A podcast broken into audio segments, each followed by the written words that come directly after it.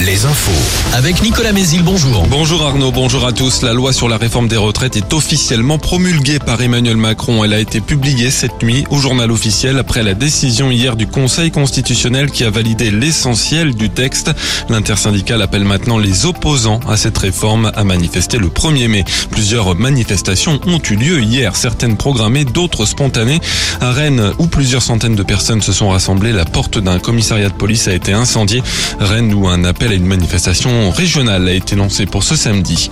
Dans l'actualité également, deux hommes mis en examen et placés en détention provisoire hier dans l'enquête sur la mort de Leslie et Kevin dans le sud de Sèvres. L'un d'entre eux réside dans la région d'Angers. Trois suspects sont déjà incarcérés depuis un mois et demi dans cette affaire. Les corps du jeune couple avaient été retrouvés début mars en Charente-Maritime, plus de trois mois après leur disparition.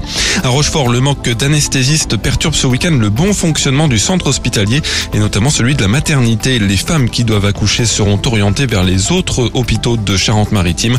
Le retour à la normale est prévu pour lundi. Et c'est face à un important flux de patients que les urgences de la Roche-sur-Yon ont dû fermer mardi dernier en pleine journée à 18h, en cause notamment le lendemain d'un week-end prolongé et le manque de médecins généralistes poussant certaines personnes à se rendre aux urgences.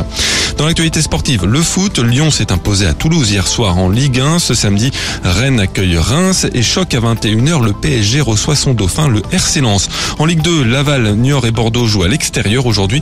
Guingamp évolue à domicile. En rugby, le SA15 tout proche du maintien en Pro D2. Les Charentais ont dominé Biarritz hier, profitant de la défaite de Carcassonne battue par Vannes. Du top 14 au menu de ce samedi, Bordeaux-Bègle se déplace sur la pelouse du Racing. Le Stade Rochelet reçoit Bayonne à deux Flandres. Le temps ensoleillé, sauf sur la Sarthe, le centre Val-de-Loire et le Limousin où l'on garde un ciel plus nuageux. Quelques éclaircies referont tout de même leur apparition dans la journée. Les maxi entre 12 et 16 degrés. Je vous retrouve à 9h. À tout à l'heure.